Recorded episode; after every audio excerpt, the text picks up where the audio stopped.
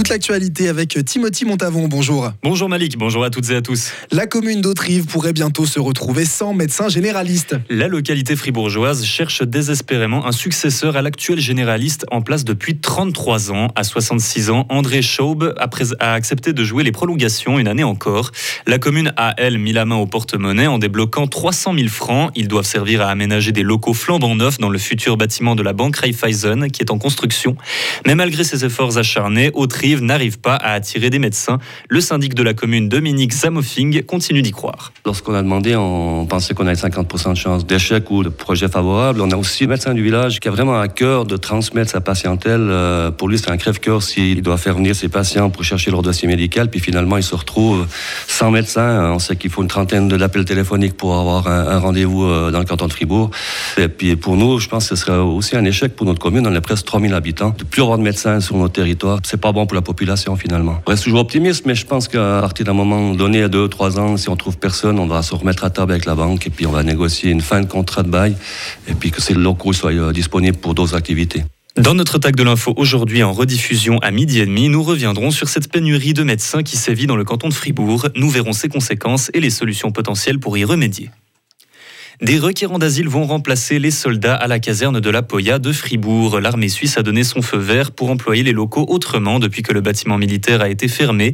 Cela devrait permettre au canton de subvenir aux besoins des réfugiés qui affluent sur son territoire. Le nombre de personnes qui pourront y être logées est encore inconnu.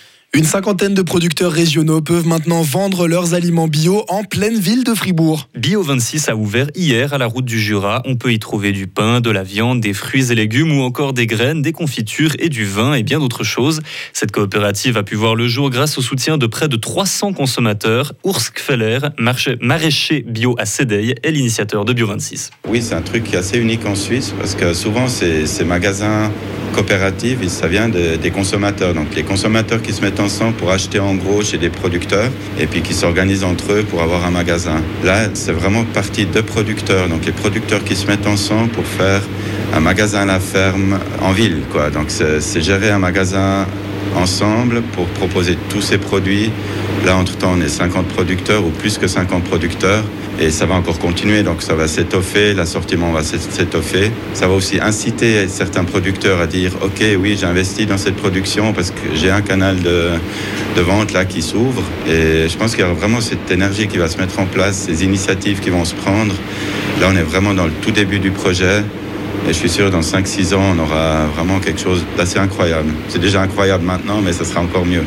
Un bistrot d'environ 30 places fait également partie du projet Bio 26. Un menu du jour sera proposé avec des produits du magasin issus de la production bio locale. Une étude dans le, canton de Berne propose d'installer des, des, panneaux solaires sur les routes bernoises. Les ponts, les giratoires, les parois anti-bruit, toutes pourraient être équipées. Le photovoltaïque utilisé de cette façon demeure beaucoup moins efficace que s'il était placé en haut d'un toit pour capter encore plus d'énergie. Néanmoins, une opération de ce genre pourrait alimenter jusqu'à 2000 ménages. Un accident d'avion mercredi au Canada a fait plusieurs victimes, dont deux Suisses originaires du canton de Berne.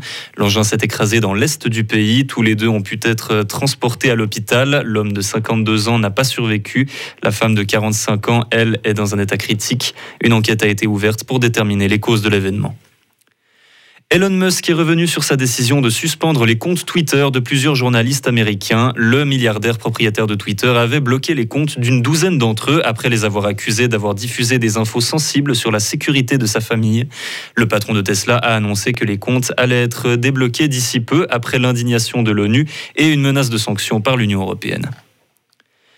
Tandis que l'Union européenne approuve de nouvelles sanctions contre la Russie, le président Zelensky appelle les Occidentaux à accentuer leur pression sur Moscou. L'armée russe repasse à l'offensive en ciblant les infrastructures civiles ukrainiennes. Plusieurs bombardements ont causé des coupures d'eau et d'électricité partout dans le pays.